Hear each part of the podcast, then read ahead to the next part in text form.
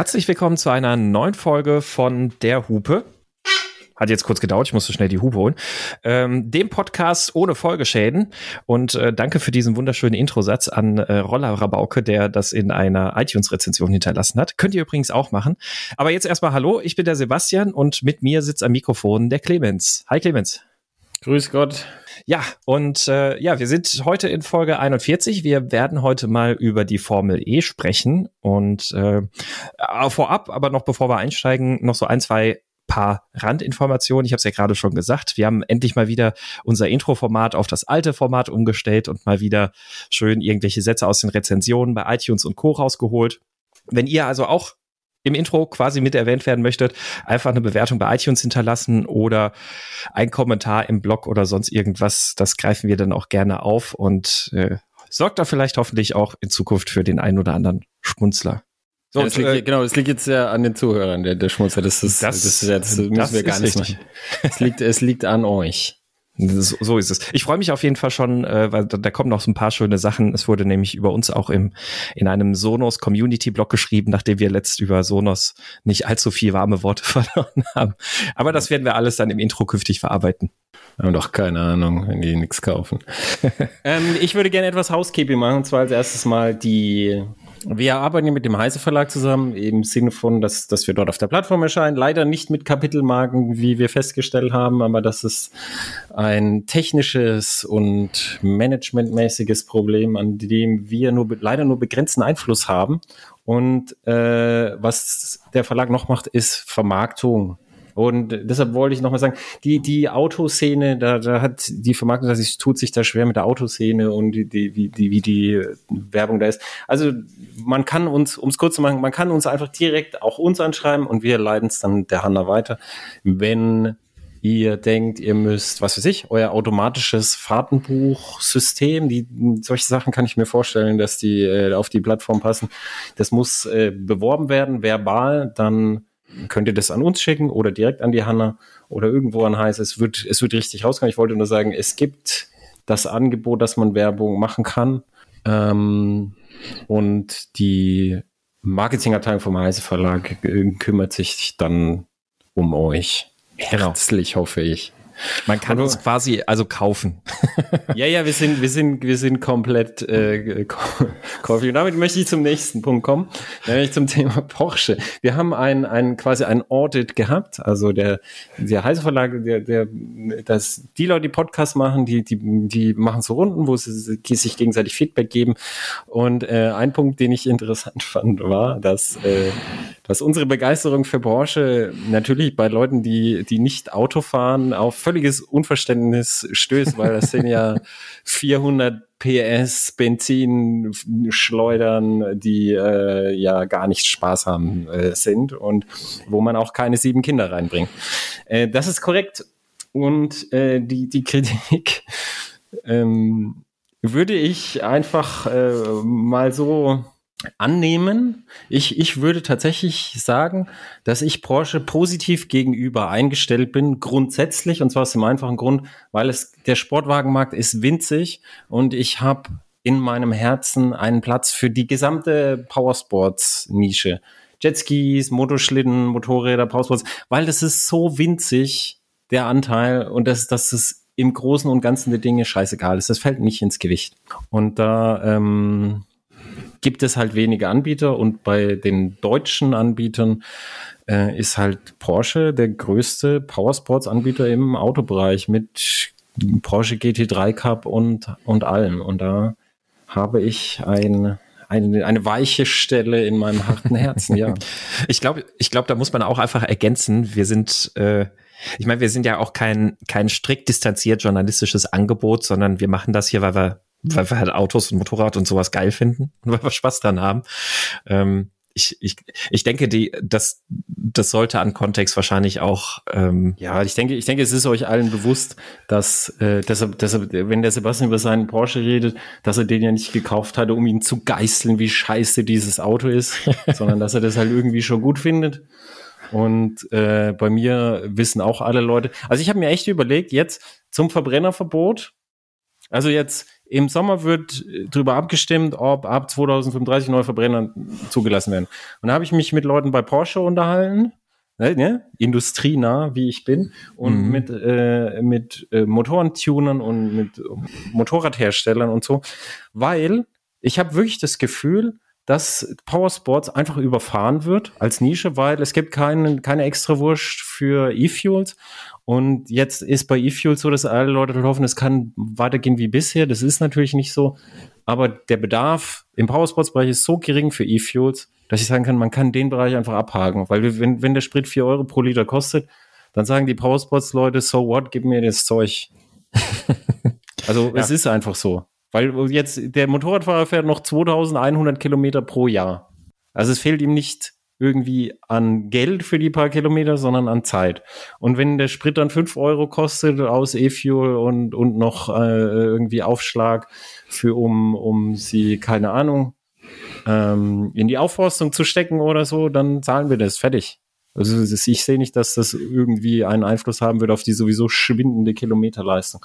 Mhm. Da möchte ich Lobbyist werden, nicht nur für Fußgang, sondern auch für Powersports. Also das ist meine neue Rolle. Fußgang und Powersports, okay? ich könnte mir vorstellen, dass viele Leute finden, dass das nicht zusammenpasst, aber ich. Äh, ja, viele Leute haben halt einfach keine Ahnung. Weil Fußgang Pausplatz passt perfekt zusammen. Du kannst in der Stadt wohnen, kein Auto haben. Und beim Verlag sind es einige, falls der, der Kino hat es zum Beispiel erzählt, also der Kino Jansen, der hat kein Auto, braucht kein Auto. Und wenn er Bock hat, irgendwie schnell zu fahren, dann leitet sich so ein Sportwagen aus und dann brauchst er durch ein Mittelgebirge und dann stellt das wieder ab. So. Mhm. Also es passt sehr gut zusammen. Ja, das stimmt. War denn, äh, was, was dich bewegt hat, zufällig auch Powersports? Was hat dich denn bewegt? Äh, mich, also, also mich, es war ein Porsche. Also es war ein Porsche. Jetzt, jetzt, vergesst, was ich gesagt habe. Also jetzt die Kritik ist völlig unberechtigt. Also, also ich möchte mal wieder über Porsche sprechen. Ich denke, da sind wir uns einig. Ich bin ein Porsche Carrera 2.7 RS gefahren. Oh. Das war äh, Anfang der 70er. Äh, Porsches Antwort darauf, wie scheiße der 911er damals halt war.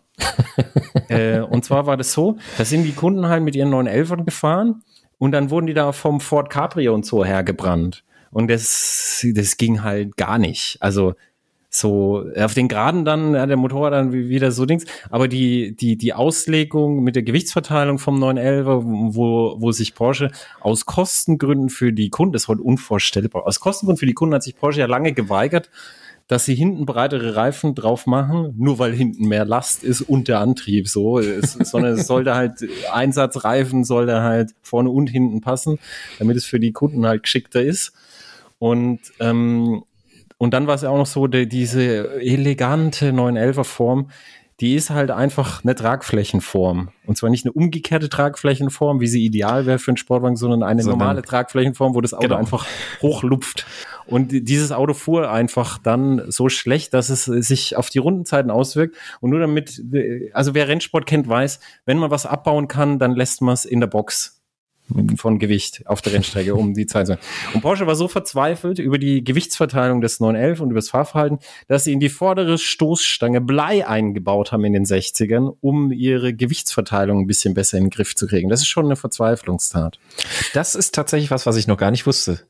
oh, oh, oh. Krass. Jetzt habe ich, Schau. Jetzt habe ich etwas Neues erzählt, äh, was, was für dich als Porsche ist. Sehr gut. Ich wusste es auch nicht. Es hat äh, der Tillmann Brotberg erzählt, der ein super, super toller Erzähler ist und der hat Aerodynamik und Maschinenbau studiert und wollte entweder zu Porsche oder zum Flugzeughersteller und dann ist er in den 70ern zu Porsche gegangen und hat äh, einen Frontspoiler entwickelt, weil diese elegante Stupsnase des Porsche, die hat halt brutal Luft unter das Auto gelassen, was die leichte Front noch schlimmer gemacht hat. Mhm. Und dann haben sie erst für den 911S unten äh, so, so, ein, so einen geraderen Luft außen abweisenden Spoiler hingebaut und dann später hat er hinten diesen, diesen Entenbürzel genannten Heckspoiler noch drauf gemacht.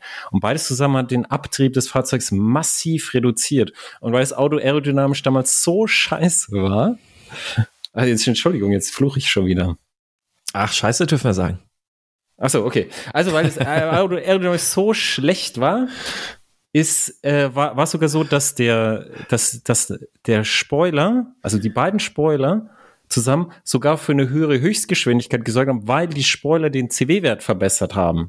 das ist aus heutiger Sicht undenkbar, weil heute ist man längst, längst im Bereich, dass wenn du mehr äh, Spoiler hast, also wenn du mehr nach unten drückst, oder äh, oder auch nur den Abtrieb reduzieren willst, dass du dann, dass du dann da meistens schlechtere Windwiderstandswerte rauskriegst, weil du dann einen Kompromiss zwischen den beiden machst. Und damals war der Wert aber so schlecht vom Porsche, dass die, äh, dass die CW-Werte besser geworden sind durch die Spoiler und der Auftrieb sich massiv reduziert hat. Und dann, ähm, und dann konnte Porsche dann auch wieder angreifen. Und dann kam ja für den Rennsport die, die RSR-Modelle. Und dieses Auto, also ich kann jetzt noch ganz viel über die Geschichte erzählen, was der, was der Tillmann äh, äh, Brotberg erzählt hat. Die beste Story fand ich, als er angefangen hat, haben die alten Hasen ihn äh, gesagt, so, jetzt fährst du mal mit, so als weißer Einstieg, der Neuling, jetzt fährst du mal mit. Und dann sind die die Kasseler Berge in den, in, die, in diesen 911ern, in den damaligen gefahren. 200 plus km/h da durchgeblockt durch die Kasseler Berge. Da gab es null Geschwindigkeitsbegrenzung und die Streckenführung war auch enger. Und dann hat er gesagt, ja, jetzt, ich erinnere mich mit Grauen, hat er gesagt, weil er so Angst hatte in diesem Auto, weil es so gebockt hat und so. Er hat gesagt, aber ich hatte, ich hatte, äh, ich habe mich nicht getraut, als Neuer abreißen zu lassen. Also er ist dran geblieben, tapfer. Was heißt tapfer? Es war toxische Maskulinität, aber es war lustig. äh, krass. Und dieses Auto durfte ich auf jeden Fall fahren, den äh, ersten 2.7 RS und äh, mal langsam durch die Dörfer und mal schnell über die Landstraße, je nachdem wie frei es war und am Ende auch mal richtig äh, Pedal to the Metal über die Autobahn, um den Entenbürzel in Funktion zu sehen und es hat mir tatsächlich sehr viel Spaß gemacht, ja. Das kann ich mir vorstellen. Also äh, du, du hattest mir ja die Einladung ja weitergereicht, weil du erst gesagt hast, nee, passt nicht für dich. Und dann hat das bei mir aber auch nicht gepasst. Und ich war sehr traurig, dass ich nicht kann, sehr traurig, dass du nicht kanntest äh, und konntest. Und jetzt konntest du doch. Äh, und ich freue mich nee, sehr ich konnte, wie, Du hast ja gesagt, wenn du das nicht machst, dann wirst du dir in den Arsch beißen. Und dann habe ich gesagt, ja. oh, der Sebastian kennt sich so gut mit Porsche aus. Äh, dann, dann, ah, dann, dann habe ich es halt passend gemacht. Und äh, du hattest recht, ich, also diese Veranstaltung war toll. Wir waren danach noch im Porsche Archiv, wo das ganze alte Zeug lagert, weißt du, von, von im Krieg ist eine Bombe aufs Porsche Archiv gefallen. Da haben sie jetzt halt dann Tagebücher von vor dem Krieg vor, da restauriert und, und Bücher und so, um die Geschichte da irgendwie, dieses Loch in der Geschichte, das die Brandbombe da gerissen hat, da wieder zusammenzustellen. Das ist super spannende Arbeit da im Archiv. Und was die da an Zeug haben, das ist unfassbar. Mhm. Also, also zum Beispiel, wo, wo kommt das Porsche-Logo her? Wusstest du das? Ähm, du meinst das äh, Zuffenhausener Wappen? Genau, das Porsche, das, die, die, das, das Logo, was sie haben, mit den Pferdchen drauf. Genau, das, das, das ist ja das Wappen von Zuffenhausen. Und äh, das, das Pferdchen zum Beispiel, äh, das, das kommt ja von, von Stuttgart. Also in Stuttgart im, hat, war früher wohl mal Stutengarten, so da irgendwo, das ist die, die begriffliche Herkunft des, davon, deswegen auch dieses Pferd. Ja, aber das, äh, ich, ich, ich meine, ich meine, was an, warte, ich, ich Zuffenhausener äh, Wappen. Ähm, das Zuffenhausener Wappen ist, äh, ist ein Mann, der irgendwie, ist, ist mehr oder der Pied Piper. Das erinnert mich an, an die Serie. Das, das stimmt, das so, stimmt. Das, das Logo auf Porsche ist, Porsche USA wollte in den 50ern auf dem Lenkrad ein Wappen ich habe das Dokument original gesehen, von Stuttgart oder ähnlich haben. Oder ähnlich. Und dann haben die dieses Stuttgart oder ähnlich an so ein Designbüro gegeben und der hat das Ding gezeichnet und das ist bis heute das Wappen. Das ist einfach Fantasie. Das Pferdchen Krass. ist von Stuttgart, das stimmt, aber das mhm. ist einfach ein Fantasiewappen. Aus den Krass. 50ern für die Amis. ja, wieder was gelernt. Äh, der, der zweite Non-Boring Car Trivia für heute. Ja, ich, äh, wir, wir, ich könnte aus, aus diesem Archivtrip mein, meine eigene, äh, meine eigenes Buch machen. Jetzt kennst du Boring Car Trivia von, du hast ja gerade angesprochen, also wahrscheinlich kennst du es. Ja, ich habe es leider Und noch nicht gelesen. Das ist auf meiner Leseliste aktuell, aber es ist überhaupt nicht boring. Ich finde es also für für Autonerds ist es überhaupt nicht boring. Mit einem Vorwort von James May, der ähm, der auch sagt, es ist nicht wirklich boring. Also es ist so viele kleine scheiß Sachen sind da, sind da in diesem Archiv drin gewesen. Das, ist, das Archiv hat, hat mir sehr, äh, hat mir sehr viel Freude bereitet. Und ich, ich, ich könnte so, uh, Boring Porsche, oh, wir könnten, könnten ein Buch rausbringen, Boring Porsche Trivia. Für, für den Hardcore Porsche Nerd quasi. Das, das stimmt. Ist der, der Fabian Mechtel, den kennst du ja auch, der hat sich, äh, der hatte auch mal, ähm, ich weiß gar nicht, was das war, vor ein paar Jahren hat er eine schöne Geschichte über den ähm, äh, zweiten RS gemacht und äh, in, in dem Kontext hat er auch freien Zugang zum Porsche-Archiv gehabt. Also die zwei, drei Tage, die er sich da die ganze Zeit im Archiv rumwühlen konnte. Und äh, der war auch hellauf begeistert. Ja, das kann ich mir vorstellen. Ich habe ihn, ich habe ihn getroffen. Ach, war, ja, ich war, ich war bei Porsche. Also ich bin von von dem 2.7 S bin ich weiter nach Leipzig gefahren äh, um dort mir das Werk anzugucken. Mhm. Also ich finde, Porsche könnte mal jetzt hier, Porsche soll die Hanna anrufen und Anzeigen schalten. Wir, wir dürfen das nicht mehr kostenlos machen, Sebastian. Ja, das stimmt, ja. Achso, und dann in Leipzig, das war dann noch die Geschichte mit dem äh, Cayenne, ne? Genau, aber ja. äh, da war auch eine Werkstatt dabei. Und, und auf jeden Fall war, war die Mechtel da und äh, ich habe ich hab ihn gar nicht erkannt mit Bart. er ist zu mir gekommen, hat mich auf die Wärmepumpe angesprochen, weil er so ein ähnliches Projekt hat. Und dann, dann irgendwie, dann habe ich auf sein Schild geguckt, so, weil ich gedacht habe, der hat, ist halt irgendwas gelesen. Und dann, also ich bin's, der Fabian. Sorry. Und ja, ja, ja, ich weiß, ich bin stark. Also, nein, es liegt am Bart. Ich bin mit deinem Bart und das ist ja schon so lang her. Und ich habe wirklich nicht erkannt mit Bart. Ja, die, die, die Probleme, der, die die Pandemie bei den Autojournalisten mit sich brachte, ne? Ja. Man hat sich lange nicht mehr gesehen. Ja, cool. Also ja, ich, äh, ich, ich freue mich sehr für dich, dass du dieses Schätzchen fahren durftest. Also das ähm, sowas, sowas in der Art, also generell so ein paar klassische Elver, das steht bei mir auch noch ganz, ganz, ganz weit oben auf der Wunschliste. Also das, äh, ja, ich äh, bin, bin, kann man das so sagen? Ich bin äh, äh positiv neidisch also so ein bisschen beneide ich ja. dich, aber ich gönne es dir auch sehr. Ja, aber es, es, äh, es, es wurde dir ja angeboten und deine, dein, dein, deine, dein Feedback war ja Gold wert. Also, dass einer von uns dahin muss, äh, das, das hast du ja sehr deutlich gemacht und das war ja so und ich bin froh, dass es so passiert ist. Und weil am Ende bin ich nämlich noch den 1995er äh, 3.8 Clubsport gefahren. Oh. Riesige Pommes-Theke hinten drauf, äh, dann Käfig, Blechboden. Und dann, dann, dann kennst du den Spruch von Ferry Porsche? Was ist dein Lieblings-Porsche? Und er hat immer gesagt, der, der gerade in Weissach entwickelt wird. Hat er immer gesagt. Und das, das ist halt dann immer, ja, der, der 2.7 RS war, war so der, der erste in dieser Reihe und so. Und der war natürlich geil. Aber, weißt du, der Sprung zu dem 3 ist halt echt hart. Also das mhm. Auto ist, ist so viel schneller. Mhm. Natürlich ist es auch neu. Aber das ist ja auch schon, der, der Clubsport 1995, der kriegt in drei Jahren auch sein H-Kennzeichen. Und mhm. du kannst dann mit dem Ding heute noch, wenn du auf die Rennstrecke gehst, dann musst du dich aber nicht vor irgendjemandem verstecken. Ja. Ja, das, ist, das kann ich mir vorstellen. Und ach, es ist, auch einfach ein schönes Auto. Also 964 ist schon, kann man sich schon nein, gut angucken. Nein, nicht, nicht, der 9, der, nicht der 964, sondern ähm, der Nachfolger. Clubsport?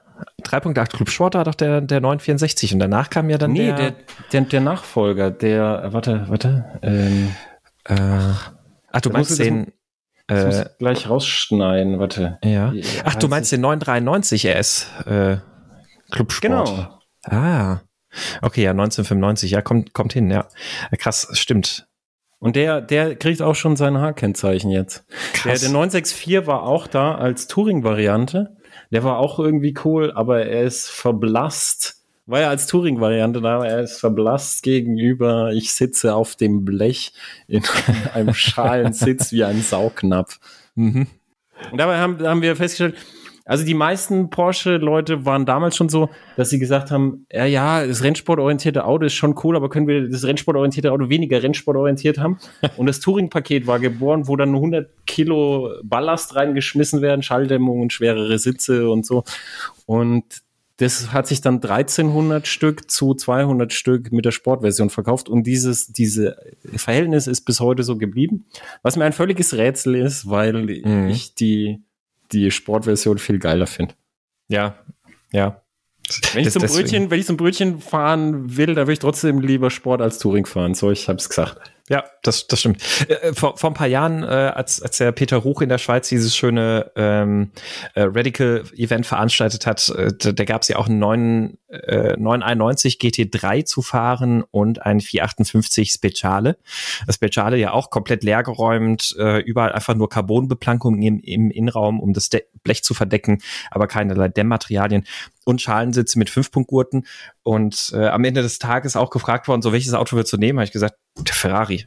Und dann so, was, wieso? Das ist doch viel zu krass. Damit, damit willst du doch nicht zum Brötchen holen fahren. Habe ich gesagt, doch, doch. damit als mit nichts, als mit was anderem. Also ja, ja, ja, oder zu Brötchen laufen, um den Motor zu schonen. Aber oder so ist, genau. Ja. Aber aber dann trotzdem, ich ich würde ich, das, das Gute beim GT3 und beim RS damals ist ja, die Touring-Versionen verkaufen sich ja nur deshalb, weil es die harten Rennsport-Versionen gibt und deshalb können mhm. die nicht ausgebotet werden. Und das ist, das, das beruhigt mich. Da können, können ruhig die Touring-Leute dann den, die Rennsport-Versionen und die Sportversionen finanzieren, weil ohne die gibt es die Touring-Version nicht, beziehungsweise es gibt keine Existenzberechtigung dann für die. Dann kannst du auch einen normalen 911er kaufen. Das, das stimmt, ja ich bin ja tatsächlich beim Elvern Fan vom Touring, also bei, bei den neuen Elvern, ähm, weil ich das einfach eine coole Mischung finde, so quasi GT3 Komponenten und alles Mögliche, aber halt dann einfach ein bisschen so dieses Touring Package ohne den Spoiler und so, ähm, finde ich ganz cool, aber es liegt vielleicht auch daran, weil jetzt ein GT3 oder ein RS halt auch nicht so krass ähm, kompromisslos ist wie jetzt diese Clubsportmodelle und sowas, die damals draußen waren. Ne? Die haben ja doch immer noch relativ viel Verkleidung. Und dann ich den Touring eigentlich so ein bisschen das, das, das Sahnehäubchen und dann lieber irgendwie ein GT4 ja. RS. Ja, als, äh, Sebastian, wir haben jetzt schon wieder ja. die ganze Zeit über Porsche geredet, das ja, muss aufhören. Es, das, das, ist, der Jörg hat völlig recht gehabt, es ist grauenvoll. Weißt du, was in Porsche-Einleitung immer steht? Dass äh, hier Compliance und das ist äh, ein ernsthaftes Presseevent und das ist kein, kein Spaß und, und, das, und das muss man dann unterschreiben und so. Ne? also jetzt Ernsthaftigkeit und weniger Porsche. Genau, bitte. endlich mal wieder mit ein bisschen Ernst an die Sache ran. So was hat dich denn bewegt? Und ich hoffe, es ist kein Porsche. Nein, es ist kein Porsche. Ich, äh, ich habe gerade ein, ein Testmotorrad da und zwar ähm, unfassbar viel Leistung. Ähm, ein Royal Enfield äh, Meteor 350. und zwar brutal. Also die, die zieht an, das glaubst du gar nicht. Ähm, ich muss gerade selbst tatsächlich noch mal gucken, wie viel Leistung die hat. Es sind irgendwie ein paar 20 PS aus einem 350er Einzylindermotor. Äh, ist so ein Cruiser von Royal Enfield. Ähm, ja, es, es fährt, also es fährt auch gar nicht mal so schlecht. Also man muss echt sagen, auch optisch haben die sich da wirklich Mühe gegeben. Also die, die sieht schon, also sie macht optisch tatsächlich was her. Ich bin jetzt irgendwie zwei, drei Tage ein bisschen auch mal endlich hier in der Eifel und so noch unterwegs gewesen. Und als, als ich die abgeholt habe, war ich dann noch irgendwie kurz in, in Karlsruhe, habe einen Freund besucht und auf dem Rückweg durch den Pfälzer Wald stand dann da irgendwo zum Frühstück ähm, Kuchen gegessen und das war dann eher so ein Motorradtreff. Und da sind tatsächlich ein paar Leute auch zu dem Motorrad hingegangen und haben sich das Motorrad sogar angeguckt, weil sie optisch echt ganz schön gemacht ist. Also ob man jetzt Cruiser mag oder nicht, davon mal abgesehen.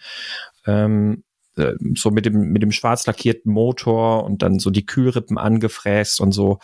Ähm, sonst der, das gesamte Fahrzeug in Schwarz. Ich habe sie hier in so einem Fireball Yellow nennt sich das. Äh, also die die ist schon ganz schön gemacht tatsächlich. Cruiser stelle ich fest sind nach wie vor nicht meine Fahrzeuggattung. Also so die, die Ergonomie, da komme ich nicht so richtig drauf klar. Also ich bin ja, das Einzige, was ich in der Kategorie bisher gefahren bin, war die CMX 500 Honda Rebel. Ähm, die fand ich tatsächlich noch deutlich schlechter. Also ich finde die, die Royal Enfield wirklich besser als das. Ähm, Nee, der Motor ist tatsächlich gut gelungen. Also wenn man das so vergleicht, auch mit so dem, dem Einzylindermotor, den zum Beispiel bei BMW in der G310 RS oder GS gibt, ist der Royal Enfield Motor trotz weniger Leistung, finde ich, deutlich schöner zu fahren. Der hat mehr, mehr Schwungmasse. Ge ja, gen genau, richtig. Härte oh, hast du, das, hast du das mitgekriegt? Die, die haben bei, bei Fortnite, das ist so ein sehr empfehlenswerter YouTube-Kanal über ja. Motorräder. Wer ihn nicht kennt, muss ihn kennen. Lernen, da hat der Ryan ein Ölvergleich, Einlauföl unter der Zuhörerschaft und Zuschauerschaft eingesammelt von verschiedenen Motorrädern und dann an Labor geschickt wegen Abrieb, weil das ja ein Maß dafür ist, wie mhm. äh, maßhaltig der Motor konstruiert worden ist. Mhm. Und Royal Enfield war war am besten. Die haben nämlich vor einigen Jahren in Indien das gesamte Werk retooled, alles neu gemacht und die neuen Modelle entwickelt. Und dann waren es halt immer noch diese Modelle, wie die jetzt halt hießen, also ja, ist immer noch dieselbe alte Scheiße, aber ist es eben nicht, sondern das sind jetzt echt indische Motoren und die Inder haben bewiesen, dass sie es halt voll drauf haben. Das ist das ja. Interessante. Also ja. wirklich, die, die halten, die sind qualitativ gut und die, die Nische, die die da bedienen, das ist halt jetzt so eine speziell indische, das ist bei uns nicht relevant. Aber da wird man in Zukunft, glaube ich, mehr sehen, weil Indien ist ein Motorradfahrerland. Die haben auch, äh, ich habe eine Studie halt Material gelesen zu, warum Motorräder mehr verbrauchen und so. Und du findest bei uns nichts Gescheites und in Indien findest du halt sowas alles. Mhm. Also ich wollte, ich wollte nicht so weit abschweifen. Ich wollte nur sagen, der Motor ist, ist auch so technisch prüfungsbetrachtet ist der echt äh, sehr gut. Der wird halten. Ja, das, also das äh, finde ich erstaunlich. Habe ich, hab ich mir noch nicht angeguckt, werde ich auf jeden Fall mal angucken.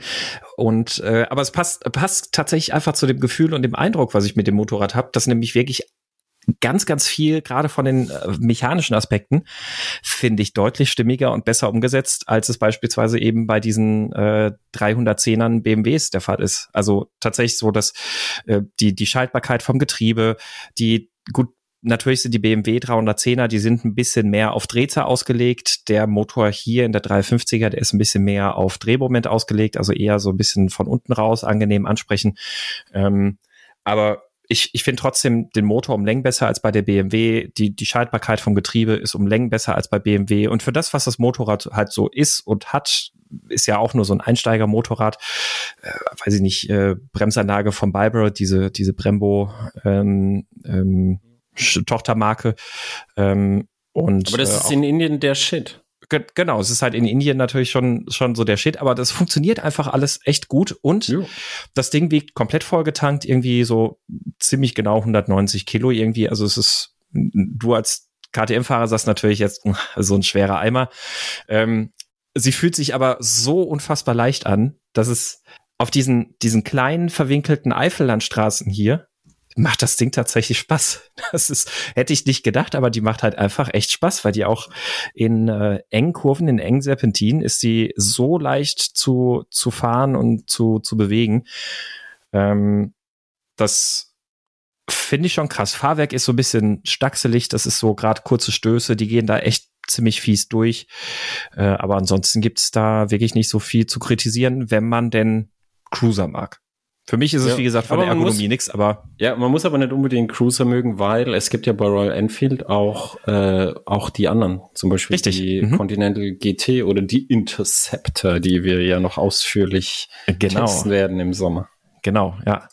Also ich muss, muss echt sagen, war jetzt mein erster Kontakt mit äh, Royal Enfield und es, es hat mir klar gemacht, ich will unbedingt auf jeden Fall auch noch die äh, Himalayan fahren, also muss einfach sein. Und ja, wir werden ja auch noch dann die äh, Continental oder Interceptor dann ja auch fahren und finde ich super interessant. Diese neue Scrambler, die auch rausgekommen ist, finde ich tatsächlich auch optisch ziemlich geil.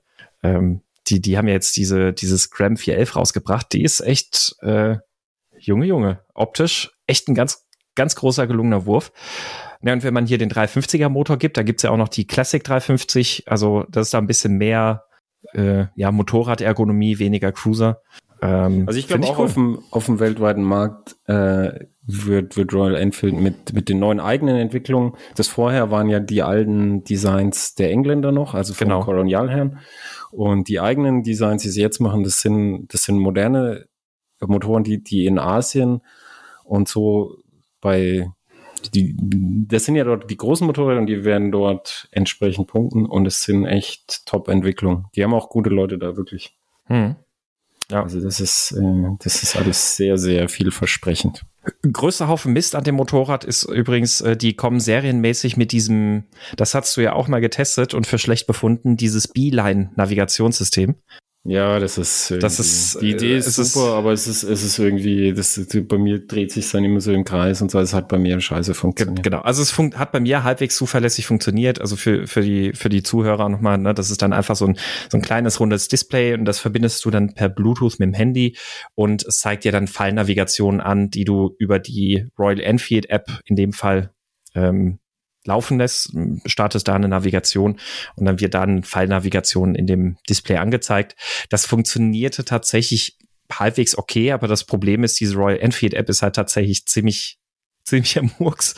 Und die hat so dermaßen, also mein, mein Handy in der Brusttasche gehabt, die hat das Handy so dermaßen heiß gemacht und ähm, ich, ich kann sonst zum Beispiel mit äh, Google Maps Navigation kann ich tatsächlich einfach über übers Bluetooth Headset laufen lassen mit Sprachansagen und kann das wirklich acht neun Stunden die ganze Zeit in der Brusttasche laufen lassen, solange das Display nicht an ist, zieht das so gut wie nix an Strom.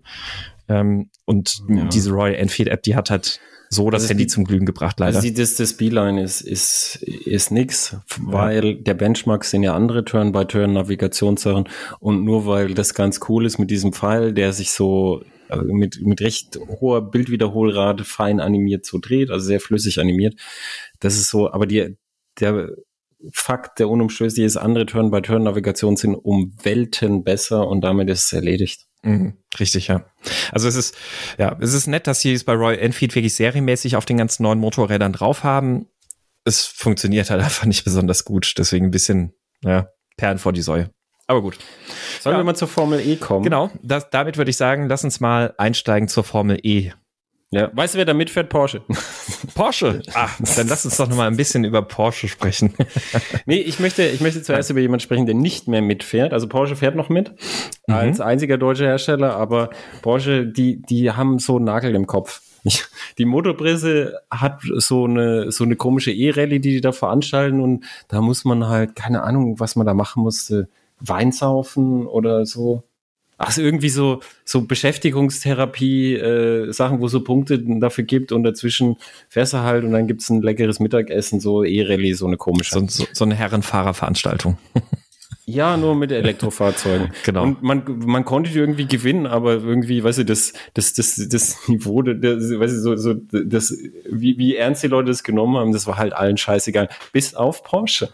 Porsche ist da angetreten und die haben, die, die haben einfach dadurch, dass sie es komplett ernst genommen haben, diese, diese sehr kindliche Veranstaltung, haben die einfach Plätze 1 bis 3 einfach abgesahnt mit äh, Porsche 918 Spider, sehr schönes Auto.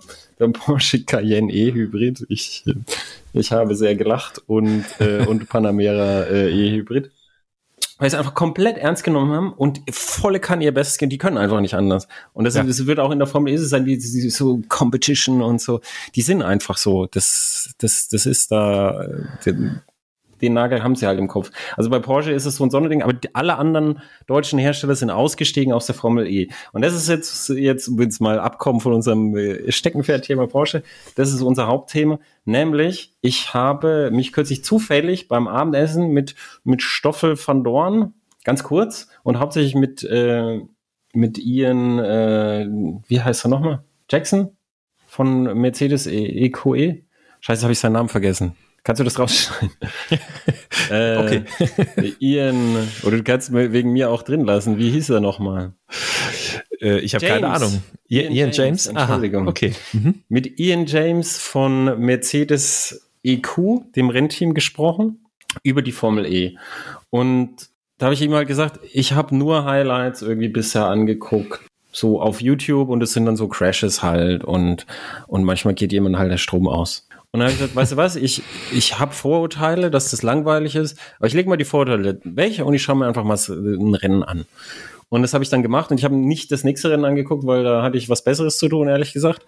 Sondern habe ich mir gedacht, ich schaue gleich ein richtig interessantes Rennen an, was, was den Leuten gut gefallen hat, nämlich Traditionsrennstrecke in Monaco und dann ein ganz enges, spannendes Rennen, wo den Leuten gut gefallen hat und wo auch viele Views hatte. So, das habe ich mir angeguckt. Und es ist einfach kein guter Rennsport. Und die, die, die Kritik ist, äh, ist, äh, viele Leute sagen, ja, und das Elektro und so. Das ist überhaupt nicht der Punkt. Du kannst alles, was sich bewegt, kann irgendwie ein Rennen machen. Das ist der erweiterte Rennsportbegriff. Mhm. Und natürlich kann man mit Elektrofahrzeugen auch Rennen fahren. Nur ich glaube, dass es dem Alejandro Agag, dem Chef dem, quasi der Formel E. Genau, dem Promoter, ja. Dass der einfach keine, dass dem nicht um Motorsport geht, sondern dem geht es halt um, erstens will er damit Geld verdienen und das macht er ja kräftig, denke ich. Und zweitens mal ging es bei der Formel E von Anfang an darum, dass du halt, ich zeige, wie nachhaltig ich bin. Und das ist so ein absurder Gedanke, dass, dass man in Monaco Sekt säuft und dann, und dann irgendwie die Stadt blockiert und sagt, wir, wir zeigen, wie nachhaltig wir alles sind. Das ist so ein absurder Gedanke und dass das keinem auffällt, ist noch absurder. Das ist, das ist echte Wohlstandsverwahrlosung. und das, das Hauptproblem ist aber, dass, dass die Formel E halt so uninteressant für den Zuschauer ist. Und jetzt, jetzt äh, hast du denn in Vorbereitung äh, noch ein bisschen Formel E geguckt? Äh, tatsächlich nicht mehr gucken können, aber ich also ich habe nur gelesen zur Formel E und äh, ich habe leider auch nicht mehr gesehen als die Crashes. Deswegen bin ich gerade sehr interessiert, was du sagst, warum warum du sagen würdest, es ist kein interessanter Motorsport. Weil also als an dieser Veranstaltung hat der Stoffel gesagt, Stoffel ist übrigens ein Name, den ich auch gerne hätte. Vielleicht nenne ich mich um in Stoffel. Meine Frau hat schon gesagt, das ist mein richtiger Name. ähm, also der der Stoffel hat gesagt, äh, ja, also bei der Formel E, da geht's ja nicht darum, äh, so schnell, wie, so schnell wie möglich zu fahren, sondern Energiemanagement. Ja, da ist mir schon wieder das Gesicht eingeschlafen. Weil das ist das Thema von vor zehn Jahren, als die ersten E-Autos, so Nissan Leaf und so auf den Markt gekommen bin, wo die ganze Zeit da geguckt hat, wie viel Energie habe ich. Doch das ist heute nicht mehr so. Wenn ich heute ein E-Auto fahre, dann habe ich einen Tempomaten an und höre Musik. Mhm. Also weißt du, so das, das, das Auto ist, und dann irgendwann äh, komme ich dann an, an meinem Routing-Stopp, wo ich dann nachlade. Das ist aber dann schon im Navi drin. Das weiß ich schon vorher und so. Und dieses, oh, ständig Energiemanagement, das ist nicht mehr so. Die Formel E hat es aber als zentrales Thema und es ist weiterhin, bleibt es das zentrale Thema, auch mit dem äh, neu vorgestellten Fahrzeug jetzt. Und das sieht dann so aus, dass die durchs Energiemanagement kann sich keiner wirklich absetzen. Mhm. Und wenn sich jemand absetzt, weißt du genau, der muss entweder einen Gang zurückschalten oder er bleibt liegen und damit ist er auch überholt. Und das heißt, es gibt auch keine Helden. Der, ähm, der, der, der Nick van de Vries hat, hat einmal gesagt, das ist äh, eine Lotterie dort. Und zwar, weil, weil kurz vor Schluss können noch sieben Leute Weltmeister werden. Mhm. Und damit ist es nicht mehr eng und spannend, sondern es ist einfach völlig zufällig wird. Es gibt keine Hellness, man kann sich nicht absetzen und als Autohersteller kannst du dich auch nicht absetzen. Also du kannst nicht irgendwie zeigen, dass du besser bist. Du kannst nicht mal irgendwie so heldenhaft, mein Fahrer war der Beste, sondern es ist alles ganz eng. Und wenn du einen kleinen Fehler machst, bist du raus. War auch in dem Rennen in Monaco. Der Führende, dem sind ein paar Meter vor der Ziellinie ist der Akku leer gewesen. Und dann ist er halt äh, ohne Antrieb über die Ziellinie noch gerollt. Und dabei hat ihn halt noch der zweite überholt. Mhm. Aber der Sieg hätte ihm gehört. Und mhm. jeder von den Zuschauern hat es gefühlt. Und natürlich, wir lieben alle knappe Rennen, aber das war kein knappes Rennen. Der hatte das Rennen fest im Griff, bis auf, dass er das Energiemanagement dann am Ende dann um wirklich eine Zehntelsekunde, es muss, die, die kommen ja alle im, im Null-Komma-Bereich über die Ziellinie. Am besten ist ja, wenn du mit Null über die Ziellinie kommst. Ja. Und das ist ja schon eine Riesenleistung, dass sie das beides da austarieren. Nur, das macht halt für den Zuschauer nicht spannender, sondern langweiliger. Ja, aber das, also das, das, das finde ich tatsächlich jetzt gerade gerade sogar auch sehr krass, weil ich habe, ähm, ich, ich bin tatsächlich davon ausgegangen, dass die Formel E einfach äh, ja, die, die fahren halt schon Attacke. Also in bisherigen Saisons war es ja noch so, oder bis vor ein paar Saisons war es ja auch so, dass sie dann immer noch den ähm, Boxenstopp hatten, wo die das Fahrzeug gewechselt haben. Da haben sie sich natürlich auch schon, das ja, es waren natürlich Mühlen auf äh, Wasser auf die Mühlen der der E-Auto-Gegner. Guck mal, die müssen zwei Autos haben, damit die ein Rennen fahren können. Und ähm, dann habe ich gedacht, als das mh, zweite Generation vom Auto kam, dass ja dann einen größeren Akku hatte, ähm, wo die Rennen durchgefahren wurden, dass sie da tatsächlich auch einfach Messer zwischen die Zähne, Attacke und äh, gib ihm fahren können. Nee, im Gegenteil, ich sag dir jetzt, ich sag dir jetzt ein Beispiel. Wenn du hinterm Pacecar herfährst, also es passiert ein Unfall auf der Strecke, das Pacecar geht raus, also falls jemand das Pacecar nicht kennt, das ist ein Auto, das fährt vorm Feld her und um das Feld zu verlangsamen, um Sicherheit herzustellen. Also falls jemand gar keinen Rennsport guckt. Und dadurch verbrauchen die halt weniger. Und dann war es früher so, wenn das Pacecar wieder reinging, weil du ja in der Zeit gespart hast, dann gab es kurzzeitig, dass die wirklich Kanone gegeben haben. Und das war nicht erwünscht. Weil dann, ja, weil, weil dann, dann konnte man wieder nicht überholen. Mhm. Weil die sich ja dann diese Stadtkurse und die super eng, deshalb, deshalb kracht sie ja auch ständig. Mhm. Die Stadtkurse sind super eng, man konnte sie wieder nicht überholen. Wenn alle dann Vollgas geben, dann, dann ist das Überholproblem halt. Und dann haben sie halt bei beim Pace Car gesagt, pro, äh, also für die Pace Car Zeit wird dir vom Rechner aus aus dem Akku Kapazität abgezogen. Mhm. Das ist kein, die will keine echte Kapazität, sondern es wird dir einfach deine nutzbare Kapazität wird dir abgezogen. Und dann musst du mit weniger auskommen, damit du danach nicht Gas gibst, sondern danach geht's genauso weiter wie vor.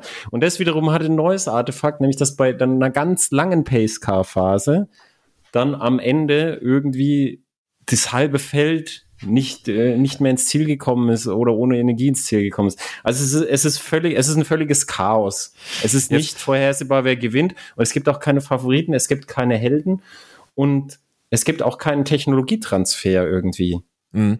Das, das ist ja auch ein Punkt, äh, den, den wollte ich auch ansprechen. Das ist ja auch ein Punkt, der ähm, tatsächlich auch zum Ausstieg von, von BMW eigentlich geführt hat. Also wo es ja dann auch ein bisschen Streiterei gab und so ein bisschen öffentlicher Zickenkrieg zwischen dem Alejandro Agag und dem Markus Flasch von BMW.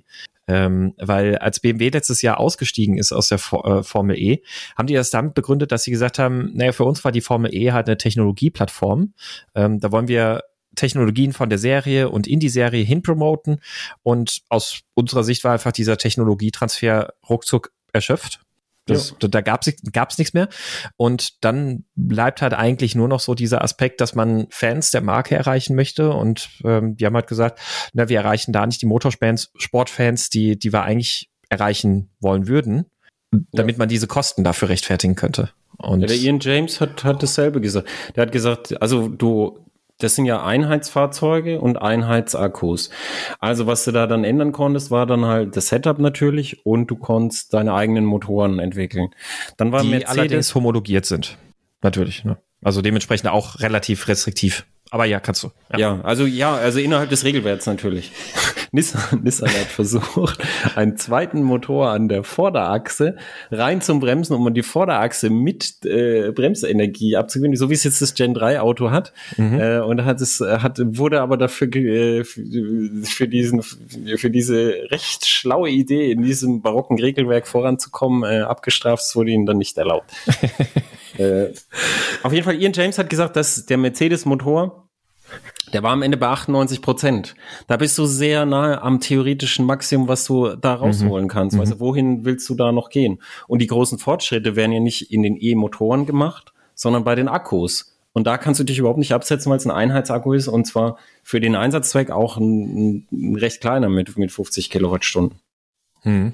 Und da war es war es halt dann so, dass es, dass, dass du Du kannst dich überhaupt nicht absetzen. Ich habe noch einen ganz anderen Aspekt. Wenn du bei der Formel E war es so, die, die Leute haben immer geklatscht, wenn ein Autohersteller geht in die Formel E und die Leute haben geklatscht, weil das so, ja, die Zeitenwende und wir fahren alle elektrisch und dann hat die Twitteria halt da geklatscht, ähm, weil, weil ja, Motorsport und, und genauso hat er beim Streit mit BMW, hat der Agag ja auch gesagt, ja, die, äh, die sehen einfach nicht, wo die Zukunft ist. Mhm. Und das ist, das ist so eine ideologische Sache geworden, Formel E-Teilnahme. Du bist da dabei und dann machst du, dann, dann zeigst du damit deine Tugendhaftigkeit. Nur ist das halt kein Rennsport.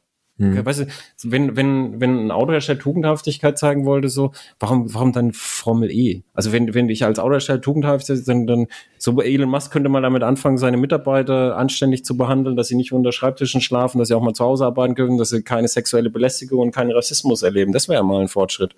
Und genau solche Fortschritte sind bei unseren deutschen Autoherstellern, wenn auch nicht in diesem krassen Ausmaß, sind da, da ist immer noch ganz viel Luft nach oben. Also, mhm. weißt du, so, wie viele Frauen arbeiten in einer Schlüsselindustrie Deutschlands? Mhm. Also im Werk Leipzig arbeiten von Porsche arbeiten, glaube ich, fünf Prozent Frauen. Im BMW-Werk äh, Landshut, das ist so ein Gussteilewerk, arbeiten acht Prozent Frauen und so. Also, und das sind, das ist alles hochroboterisiert. Das hat nichts mit Körperkraft zu tun. Das ist mhm. so, da, da gibt es überall noch ganz viel Luft nach oben. Und da könnte man sich brutal profilieren mit allen möglichen Sachen, dass man inklusiv ist und umweltfreundlich und was weiß ich. Und macht man ja auch. Also Formel E als Tugendhaftigkeitssignal hat man halt gemacht, bevor, wenn man, das war typisch, wenn du dich noch erinnerst, Du hast kein eigenes E-Auto gehabt in Produktion. Du wolltest aber zeigen, yeah, ich bin mhm, irgendwie richtig, auf, ja. auf der Schiene der Zukunft. Und dann hast du da im Einheitsauto dich reingesetzt und bist da ein bisschen da rumgekrust. Und wenn, wenn der Würfel richtig gefallen ist, hast du auch mal was gewonnen. Mhm. Und das war halt, äh, dann konnte man für dieses Geld halt so ein bisschen Virtual Signaling betreiben. Und es hat den Twitter-Leuten gefallen, aber die haben nur die Nachrichten gelesen. Die haben die Rennen ja auch nicht angeguckt. Die interessieren sich nicht für Rennsport. Also auf der Twitteria geht's nicht um Rennsport, da geht's halt, da geht's um, das ist, das, das, auf Twitter geht's halt um Wichtigtuerei und ich bin tugendhafter als du. Mhm. Und da, da ist halt, da ist egal, wer da gewinnt. Es ist wichtig, dass jemand auf der richtigen Seite steht. Mhm. Und dieses, dieses, wenn du dann deine Serienautos hattest, dann ist ja vorbei. Dann brauchst du das nicht mehr. Naja, richtig, ja.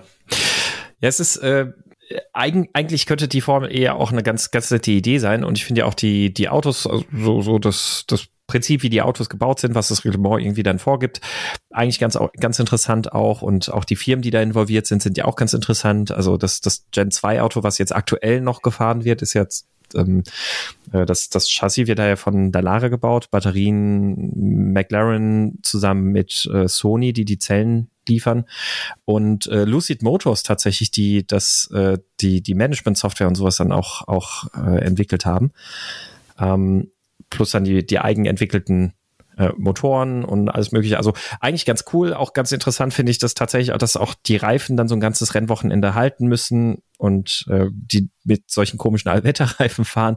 Also könnte man ja durchaus irgendwie ganz, ganz nette Sachen machen. Aber was mir auch nochmal aufgefallen ist, als ich vorher das, das Reglement gelesen habe, das ist so, so dermaßen verkompliziert auch in der Art und Weise, wie die, der Modus aufgebaut ist mit Qualifying und sonst was ja. alles. Also, dass du erstmal so ein bisschen Qualifying fährst und dann gibt es so eine Duellphase, die dann irgendwie über so ein, so ein äh, Viertelfinale, Halbfinale, Finalmodus dann in, insgesamt dann läuft und so, so ein bisschen Shakedown-Charakter irgendwie haben soll und sowas alles.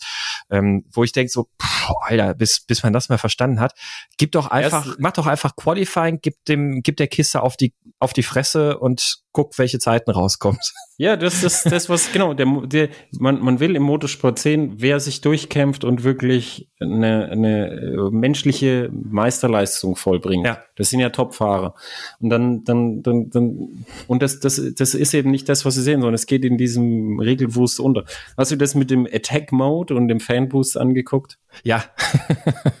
ja, also wer das, wer das nicht kennt, du beim Attack Mode wird von dir verlangt, dass du über eine bestimmte Strecke, also über eine bestimmte Linie fährst auf der Strecke, über die du sonst nicht fahren würdest. Und dann, wenn du das gemacht hast, dann kannst du ein paar zusätzliche KW Spitzenleistung freischalten. Und genauso, wenn deine Fans irgendwie dir viele Likes geben, dann hast du nochmal irgendwie ein bisschen zusätzliche Motorleistung, die du dann abrufen kannst. Und damit haben sie halt ihr Überholproblem gelöst. Mhm. Und das ist halt einfach ein Überholproblem durch Reglement lösen. Das hat noch nie irgendwo geklappt. Das ist halt einfach langweilig. Mhm. Das funktioniert nicht. Das ist, das ist, die Überholvorgänge müssen halt möglich sein durch die Strecke. Die Strecken sind, sind wie gesagt, sehr enge Stadtkurse. Weil die, die gute Idee war, wir kommen in die Städte und so, wir kommen zu euch. Das kann man ja machen. Nur dann, die, dann musst du halt entweder schmalere Autos bauen oder breitere Strecken haben. Also jetzt ist es, das ist, das ist also die DTM galt früher als das Mecker der Crashes, aber in der Formel E, das, das ist wie, wie auf der Carrera-Bahn. Mhm. Also wie oft da gecrashed wird. Und oft ist gar nicht so richtig ersichtlich, warum. Ja. Also das, das hat dann so wahrscheinlich sehr komplexe Gründe. Ja. Und dann, dann hast du, also weißt du, dieses mit Attack Mode und Fahren, das wird, das ist zu kompliziert. Genau. Also ja. außer, außer dass es, dass es halt wahllos wird, es ist, es ist auch zu, zu kompliziert. Und ich glaube, beim Fanboost war dann halt, oh, wir machen das Social und Gamification. Aber die Leute haben in der digitalen Welt alles voll mit Social und Gamification. Die Leute können den ganzen Tag Mario Kart spielen. Mhm. Was sie nicht haben, ist, sind halt Helden, die sich wirklich durch eigene Leistung da irgendwie von anderen absetzen und so. Und der, daraus entsteht die Unterhaltung im Motorsport. Mhm. Und das bietet die Formel E schlicht nicht. Ja. Also das ist jetzt vielleicht zum Vergleich auch ganz interessant. Es war ja jetzt am Wochenende 24 Stunden Rennen am Nürburgring wieder. Und ähm, da gab es jetzt auch viel Kritik, weil inzwischen wird es wirklich gefahren wie ein 24 Stunden Sprintrennen. Also da ist einfach die Herstellereinsätze, die herstellerunterstützten Einsätze, die sind inzwischen so groß. Es sind so viele Fahrzeuge in dieser SP9 in der GT3-Klasse unterwegs, ähm, alle mit, mit Herstellerrückendeckung, dass halt inzwischen irgendwie 15 Fahrzeuge, 10 Fahrzeuge quasi alle um den Sieg fahren. Und am Ende gewinnt halt der, der am wenigsten Fahrzeuge verloren hat, ein Stück weit. Ne? Also da wird nicht mehr wie noch vor zehn Jahren geguckt, irgendwie es gewinnt am Ende derjenige, der nicht unbedingt die schnellsten Rundzeiten gefahren hat, sondern vielleicht vielleicht auch mal sich ein bisschen rausgenommen hat, um einen zusätzlichen Boxenstopp noch sich sparen zu können und sowas. Also das war früher mal mehr bei 24-Stunden-Rennen. Inzwischen, inzwischen ist es halt 24 Stunden auf die Fresse. Das bringt viele Probleme. Und gleichzeitig ist es aber auch genau deshalb ein Stück weit auch immer noch interessant anzugucken, weil das passiert, was du gerade sagst, ne? so, so ein bisschen dieses Heldentum. Du kannst die, die Heldentaten der Fahrer beobachten, wie die halt wirklich 24 Stunden lang das Letzte aus diesem Auto rausholen und rausprügeln. Ähm, ohne Rücksicht auf Verluste. Da kann man jetzt auch wieder viel kritisieren. Es hat sehr oft gekracht an dem Wochenende. Aber das, das ist halt auch gleichzeitig das, wo es dann trotzdem immer noch eine Art Motorsport ist, die interessant ist. Anders als ein 24-Stunden-Rennen vor 10, 15 Jahren. Ähm, aber es ist halt Motorsport. Und ja. das ist völlig egal, ob das jetzt elektrisch ist oder mit Benzin. Also das ist, ähm, das wird ja immer so gerne als Kritik angebracht. Ja, sowas, wo die keine Geräusche machen, will man sich ja nicht angucken. Ich glaube, ich glaube nicht. Ich glaube nee, auch nee. das wird. Außerdem wird sind diese Elektrorennwägen sind ziemlich laut. Richtig, die also haben ja auch wer, wieder wer so gerade verzahnte Getriebe und alles. Ja, also wer die, wer die nicht kennt, die sind nicht irgendwie leise. Das, das ist schon laut. Das ist die Frage, ob man jetzt das Geräusch mag oder nicht, aber das, die, diese Geräuschdebatte die, das ist halt, weil wir das gewohnt sind. Ja. Jede, jede Wette, als das Auto die Pferde ersetzt hat, haben die Leute gesagt, das wird nicht, das, das wird sich nie durchsetzen, weil mir fehlt das Viren und so. Und das hat keine Sau mehr interessiert, spätestens am Generationenwechsel und so ist bei den E-Autos auch. Hast du das DTM-Projekt verfolgt, DTM Electric? Nein. Ja, die haben halt äh, so ein, so ein fettes 1200 PS Auto, weil der Gerhard Berger gesagt hat, die, so wie der in der Formel E darf es schon mal nicht sein, sondern wir müssen halt guten Rennsport machen. Mhm. Jetzt ist halt die Frage, ob er das, beziehungsweise sein Team das halt hinkriegt, aber das Auto sieht schon mal, das geht schon mal in die richtige Richtung. Mhm. Und äh, das, da siehst du halt auch dran, dass es, dass es technisch kein Problem ist, irgendwie sowas halt zu machen. Das Auto hat leider nur eine 64 Kilowattstunden Batterie ähm, und zwar das wahrscheinlich aus Gewichtsgründen, weil man will es ja nicht so, so brutal schwer machen. Dafür mhm. hat es äh, ein Akku-Schnellwechselsystem. Ah, das okay. heißt, mhm. also ich, ich gehe mal davon aus, dass du halt dann irgendwie halt so Boxenstopp und dann holst du dir halt einen neuen Akku und dann kannst du Boxenstopp und Reifenstrategie, also in vier, 64 Kilowattstunden in einem 1200 PS Auto, also es sind 800 kW, da, die sind schnell weg, sagen wir es mal so, wenn du mhm. kräftig da auf den Pinsel trittst. Und dann kannst du ja auch sehr weiche Reifen fahren und die da entsprechend gigantischen Spoiler hat's auch. Also ich, ich stelle mir, äh, ich stelle mir äh, sehr brutalen Rennsport vor. Also das ist das, worauf alle hoffen. Und da siehst du halt, ich, ich glaube nicht, dass es ein technisches Problem ist. Also mhm. es ist, es würde auf jeden Fall auch guten elektrischen Rennsport geben. Das Problem jetzt ist, dass, dass der Agag halt sagt, die, die, die Formel E ist, ist jetzt halt die, die elektrische Königsklasse und da darf kein anderer und so, aber es, die DTM hat ja noch nie den Anspruch gehabt, dass sie eine Königsklasse ist. Ja, ja, das stimmt, ja. Und es sind übrigens auch äh, Einheitsautos in der DTM. Mhm. Also die, die werden entwickelt von verschiedenen Zulieferern, unter anderem Scheffler.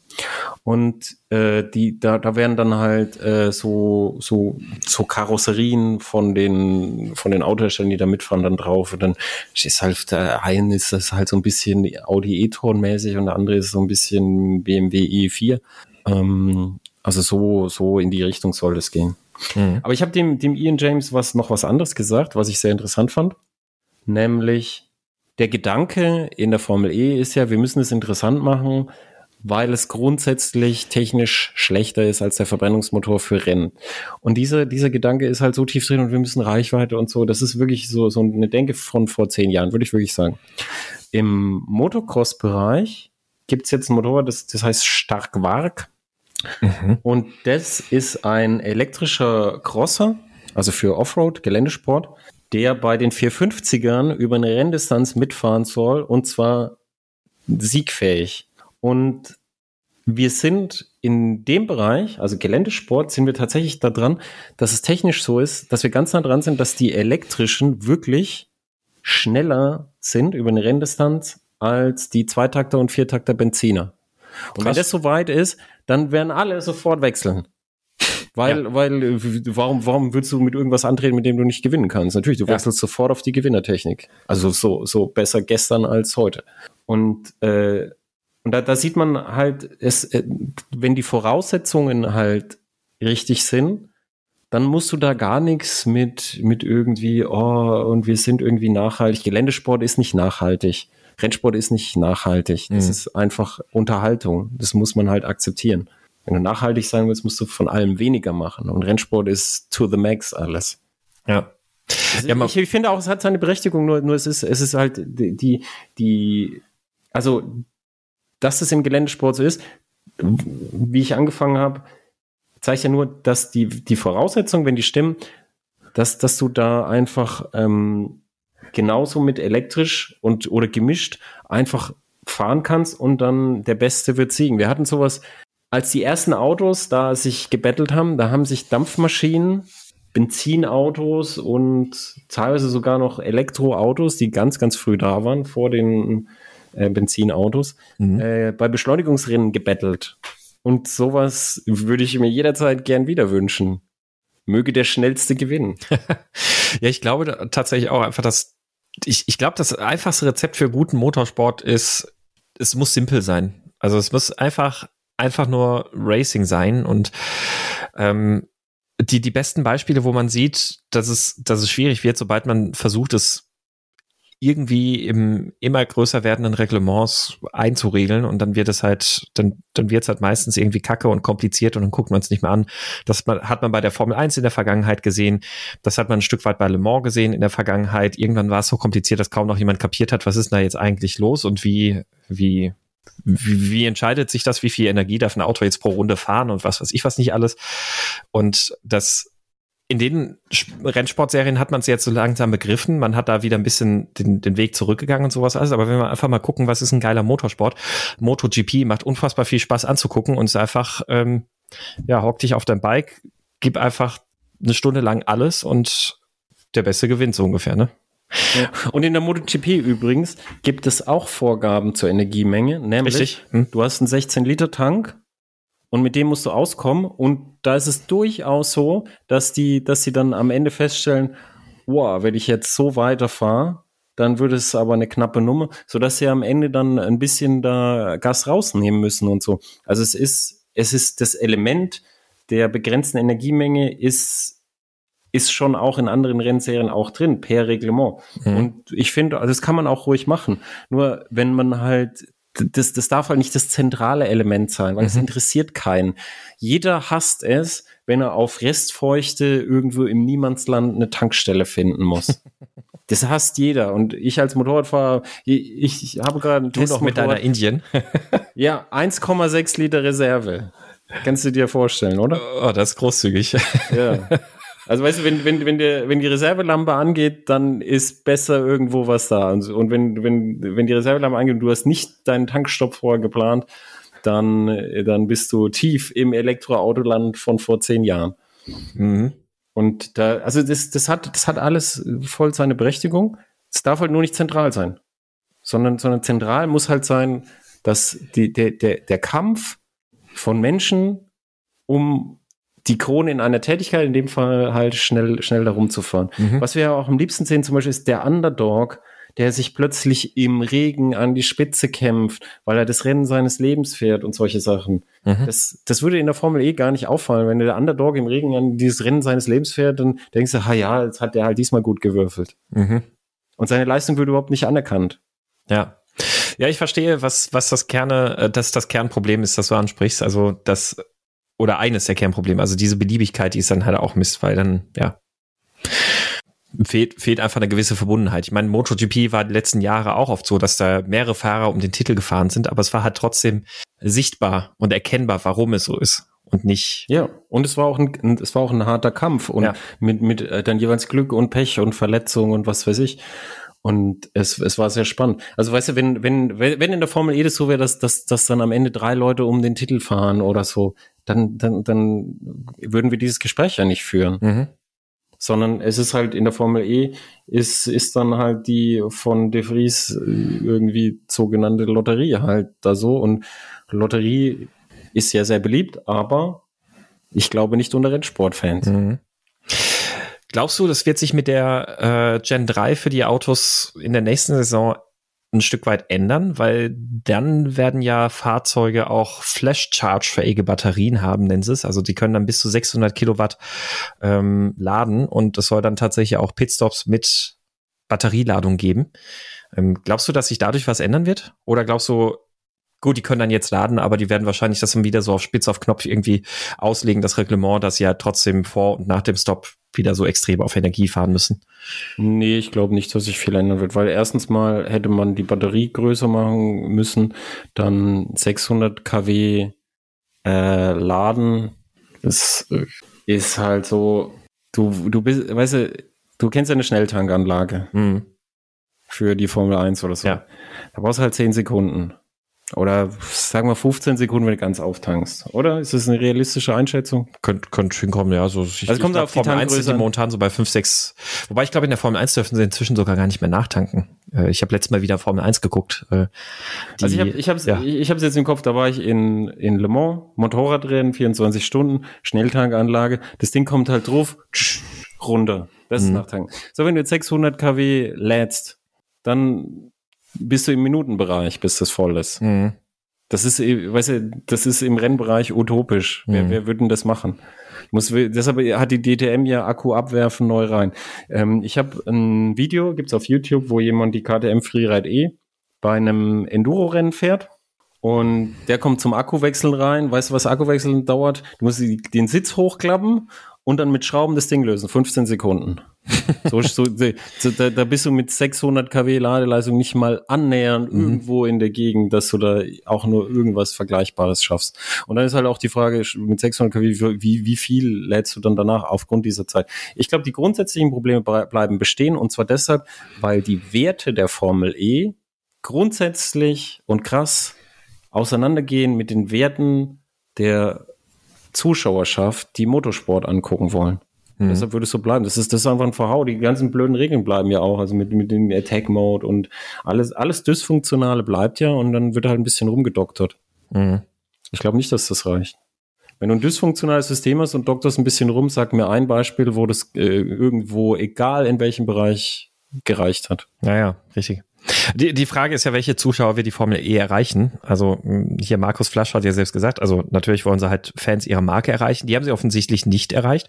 Und ein Konzept oder ein, ein Argument der Formel E ist ja auch, ja, wir gehen in die Städte, weil wir eine neue Zielgruppe erreichen möchten. Also wir, wir bringen die Rennen zu den Menschen und da sind dann, also da ist die ja dann quasi mit einkalkuliert, dass sie, dass sie nicht, ähm, dass sie nicht die, die klassische Rennsportaffine das klassisch Rennsportaffine Publikum erreichen. Ähm, aber ich überlege mir dann ja, auf der anderen Seite, hätte, wenn, wenn, ja. wenn das, das Rennen zu dir in die Stadt kommt, also du bist jetzt, keine Ahnung, sagen wir, ich wohne in Lauder Köln und, und jetzt kommt jetzt, oder Lauder Königshofen, genau, und jetzt kommt der Formel, Formel E Grand Prix nach Lauder Königshofen und gerade dann mit diesem komplizierten Regelwerk drumherum, gerade dann, also auch mit diesem Qualifying-Modus und Fanboost und was weiß ich was nicht alles, wenn du dir jetzt irgendwie denkst, sei in Lauder Königshofen, oh, ich guck mir jetzt mal das Formel E-Rennen an, da kapierst du ja gar nicht, was da abgeht, weil du weißt gar nicht, unter welchen Vorbedingungen ist das überhaupt so entstanden, wie es entstanden ist. Und dann, also gerade dann willst du ja wirklich einfach nur Rennsport sehen. Genau, und außerdem ist es ja auch so der Plan, ein neues Publikum zu erreichen, hat ja nicht geklappt. Ja. Und zwar aus, aus genau den Gründen, warum es für die Motorsportfans langweilig ist, ist es ja für alle anderen auch langweilig. Also, mhm. Also weißt du, dieses, ich will einen Helden sehen, ich will das Rennen des Lebens des Underdogs sehen, ich will die, diese ganzen narrativen Sachen, weil der Mensch sich ja selber sein Leben in einer Geschichte erzählt, die sind halt nicht irgendwie rennsportspezifisch, sondern die sind allgemeingültig. Mhm.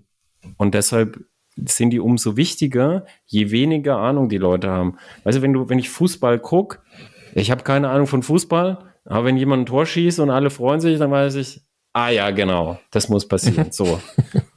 und dann, dann brauche ich nicht jemanden, der mir die Abseitsregel erklärt. Ja, wenn der da steht, ich mir, du, es ist mir egal. Es ist mir einfach egal. Ich schaue jetzt hier mit dir Fußball und morgen mache ich was anderes. Nimm dir eine Wurst und geh weiter. Und genauso ist es im Rennsport halt auch. Und dieses in die Städte gehen fand ich sogar eine gute Idee. Aber ja. es hat ja, es war ja nicht irgendwie, dass es von Erfolg gekrönt ist. Und dann, dann, was, was halt leider auch so ist, ist, also ich habe ja für die Fastbike gearbeitet und ich habe ein großes Herz für Rennsportler. Ich war öfter auf der Isle of Man. Ich kenne ganz viele ganz liebe Rennfahrer und es bricht mir jedes Mal das Herz, wenn wieder einer drauf geht. Alle, äh, wenn da draußen sind, weiß ich, beim Motorradrennsport und so. Also es ist trotz allem so, dass Rennsport halt wirklich emotional und toll und als Thema ist, muss man halt akzeptieren, dass die Zuschauerzahlen generell in den letzten Jahren zurückgegangen sind. In allen Rennsportklassen. Mhm. Und das, das ist auch das, was ich geschrieben habe. Wenn überall die Zuschauerzahlen zurückgehen, dann, dann muss es einen halt auch nicht wundern, dass das jetzt eine besonders langweilige Variante, was die Formel E ist, dass die dann halt nicht, nicht brummt. Das muss einen dann auch nicht wundern. Hm. Ja. Als allerletzten Punkt vielleicht noch ganz kurz, äh, vielleicht können wir den noch ganz kurz thematisieren. Ähm, damit wir unsere Journalist journalistische Pflicht erfüllt haben. Gegenüber ähm, Porsche. gegenüber Porsche. Äh, tatsächlich, stimmt. Jetzt, wo du sagst, hat auch Porsche was damit zu tun mit dieser Frage. Äh, in der Formel E werden ja aktuell eigene Stromgeneratoren mitgebracht. Also von der Formel E werden da Stromgeneratoren rangeschafft, um die Fahrzeuge zu laden, die äh, wohl alle umgerüstet sind. Also die benutzen Glycerin als Treibstoff. Und Jetzt kann man natürlich darüber streiten, so, hey, Formel E, warum kriegt ihr das irgendwie nicht nachhaltiger hin? Und Porsche hat ja beispielsweise auch für Rekordversuche und sonst was alles, immer überall, wo die irgendwelche Fahrveranstaltungen mit dem Taycan und sonst was machen, da bringen die ja große LKWs mit, die im Grunde genommen riesige Powerbanks sind. Das ist ja so der, der gesamte Anhänger von diesem LKW ist eben komplett voll mit Akkuzellen und kann dann halt sehr schnell laden.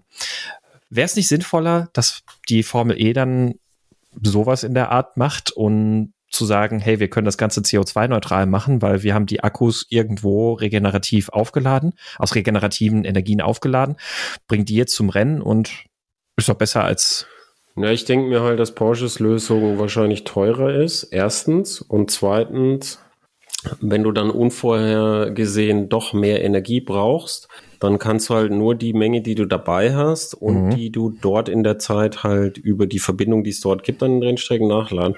Und das ist an Rennstrecken halt traditionell sehr schlecht. Ich bin, weil Oschers Leben hat sich ja in Etropolis und vor Jahren, ich war letztes Jahr in Oschers Leben mit einem Elektroauto und ich schwöre dir, das ganze Dach ist voller Solar, aber du kannst nirgendwo ein Elektroauto laden. Das geht einfach nicht. Gibt's nicht. Das ist, das, also das, das, das, da, da ist noch ein weiter Weg zu gehen. Aber ich möchte die gesamte Argumentation nehmen, zerknüllen und in den Papierkorb werfen, mhm. weil auch hier, das ist scheißegal. Mhm. Weil das ist ein so kleiner Effekt, die, ob das jetzt, das ist wie, wie wenn über, über die Greta gesprochen wird. Oh, dann fährt sie mit dem Segelboot und dann, wie kommt sie zurück und ist sie jetzt geflogen und CO2, fünf Gramm auf dem Segelboot. Bei der Greta ging es nur um PR mit dem, mit dem Segelboot. Sie wollte halt da PR für, für ihre Sache machen, die ja eine wichtige Sache ist, finde ich auch. Und dann ist es bei der Formel E halt auch so, dass so, ja, irgendwie, wenn du da, äh, da, da das, das ist genau das Bein, das sie sich selber gestellt haben, wo sie sagen, wir sind so tugendhaft und dann das zeigen die Leute auf diese Generatoren. Mhm. Wenn du nicht dich hingestellt hast, ich bin so toll tugendhaft, so, weißt du, so Finn Kliman, das ist Finn Kliman Problem. Ja. Wenn dich nicht hingestellt hättest und dich als der große Weltverbesserer hingestellt hast, dann wäre das alles nicht so schlimm. Und jetzt, wo du dich hingestellt hast, oh, nachhaltig, wir sind die Zukunft und Race to, Race to Change und die ganzen Mottos, die die da haben, haben, diese Selbstverliebten, dann dann hätte, dann hätte niemand was über diese Generatoren mit Glycerin auch noch sagen können, weil schau dir die Formel 1 an. Mhm. Ja. Und so, also das, das Argument ist, ist eigentlich nichtig, das ist halt rein, das ist halt schlechte PR. Und das haben sie, das Bein haben sie sich selber gestellt. Ich habe kein Mitleid. Ja, bin ich bei dir, ja. Ja, und gibt es eine Zukunft für die Formel E? Glaubst du, die wird in zwei Jahren Geschichte sein, drei Jahren? Nee, ich glaube nicht. Der, der, der Herr Agag ist gut da drin, dass er Geld damit macht aus der Teilnahme. Und dann ist sie ja jetzt so im Fernsehen und die, die ich denke, die wird noch ein paar Jahre da vor sich hin dümpeln. Mhm. Aber ich glaube nicht, dass es jemals irgendwie groß, also was heißt jemals, ist immer, ist immer doof. Mit dem, mit dem aktuellen Werten, die die vertreten und den daraus resultierenden Regelwerk und diesen ganzen irgendwie falschen Prioritäten können sie natürlich nirgendswo groß werden. Mhm. Also nie, nie, niemand kann allein durch Wichtigtuerei groß werden. Man muss noch irgendwas anderes haben. Selbst Influencer, weil äh, die haben, haben, haben mehr als Wichtigtuerei. Aber unser Autopapst. So, so, so, die haben dann immer noch irgendwie, die sind irgendwie dann noch sympathisch wenigstens. Jetzt bin ich gespannt, wie du beim Autopapst argumentierst. Welcher Autopapst? Es der gibt nur den einen Autopapst, natürlich. Den Dudenhöfer, meinst du, oder was? Ja. Ja, was ist mit dem? Der, der, der lebt doch von Wichtigtuerei, habe ich den Eindruck, oder nicht? Der Dudenhöfer lebt von Wichtigtuerei, ja, das stimmt. Mhm. Das stimmt. Aber ist er irgendwie relevant? Hat er ein großes Publikum? Weißt du, was der Dudenhöfer hat? Wer ihm zuhört, das sind wir von der Presse. Ja, wie oft hatte Detlef Grell gesagt, damals Chef von Heise Autos noch, ah, wir müssen, wir brauchen einen Experten sein, ruft den Dudenhöfer an. Ich sage, nein, ich will nicht wieder den Vollidioten da haben. Und der, der hat nur, das war so selbsterfüllende Prophezeiung, der war nur wichtig, weil, weil er wichtig war und so. Aber das, genau das hat ja nicht gereicht. Genau das war doch das, der Fallstrick der Formel E, dass, wo sie gedacht haben, hier, wir können hier mit Wichtigtürer auf Twitter und so. Aber wenn es am Ende langweilig ist, langweilig. Und was, was der Duden, der Dudenhöfer hat gesagt bei, bei VW, ich kann mich an irgendwas erinnern, hatte VW irgendeine Absatzkrise und hat gesagt, ja, die sollten mehr Autos verkaufen, denke ich mir. Mm. Der, der ist sich für nichts zu blöd. Wir verkaufen zu wenig Autos, ja, verkaufen mehr Autos. Danke fürs Gespräch. so. Ich, ich, ich mach ja, und dann, und dann weißt du, so, der verkauft ja Analysen. Welche Analyse soll das sein? So, du verkaufst zu wenig Autos und dann schreibt er dir so auf, auf so einen Bierdeckel, verkauft mehr Autos, macht 1000 Euro. Geil. Keine Ahnung. Das, also Dudenhöfer, ich, ich, ich glaube, Dudenhöfer ist ein Beispiel für meine Argumentation. Ja, das könnte vielleicht auch sein, ja, das, das stimmt. Ja, gut. Dann äh, sind wir mal gespannt, was die Formel E uns in äh, zwei, drei Jahren mal so liefern wird, ne? Ja, ich glaube, ich glaube, wie gesagt, so ein bisschen dümpeln, paar, paar Verbesserungen, aber ähm, ich glaube, Rennsportfreunde warten jetzt mal ab, ob die DTM was Lustiges an den Start bringt und ansonsten, äh, wer auf elektrischen Rennsport hofft, der sollte in den nächsten fünf bis zehn Jahren wirklich mal Motocross beobachten. Mhm. Da wird sich einiges tun. Mhm. Und die DTM Electric könnte natürlich auch sehr interessant sein. Einfach, äh, also du hast ja auch schon gesagt, Scheffler hängt da ganz stark mit drin und die das dieses Fahrzeug entwickelt haben. Und, genau, das habe ich ähm, ja gar nicht gesagt. Genau, genau, genau. Ne? Also hast, hast du ja gerade gesagt und die äh, ja, Motorsport hat ja auch immer ein bisschen Stahl, Strahlkraft und dann kann man vielleicht auch sogar mal wieder zeigen, so, hey, die deutsche Autoindustrie, äh, ne, Elektrifizierung und so, können wir gut und sowas. Ähm, also das, das könnten sie damit zumindest zeigen und ja. transportieren. Also, We weiß. weißt du, jetzt als, als Endgedanke möchte ich einen Punkt noch sagen. Mhm. Was wäre denn mit einer Prototypenklasse für batterieelektrische Fahrzeuge? Also es ist gesetzt, lokal emissionsfrei. Ist gesetzt, okay? Mhm. Und die maximalen Dimensionen des Fahrzeugs sind gesetzt. Also maximalen Außendimensionen, eine Bounding Box. Mhm. Und ein maximales Gewicht ist gesetzt. Mhm. Und dann gib ihm. Mhm. Weißt du mal, gib ihm. Ja.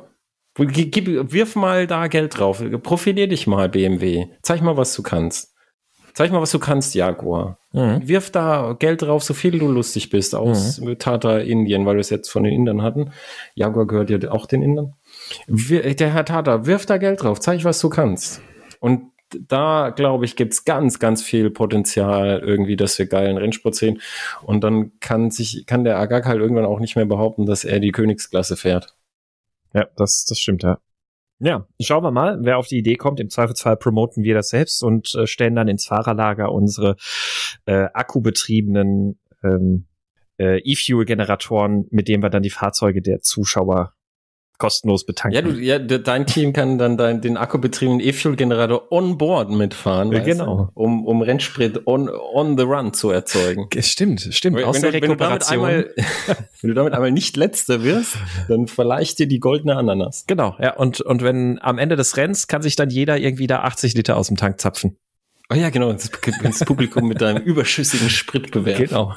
Während du um die goldene Ananas fährst. Ja, sehr schön. So machen wir das. Ja. Sehr gut. Okay. Schön.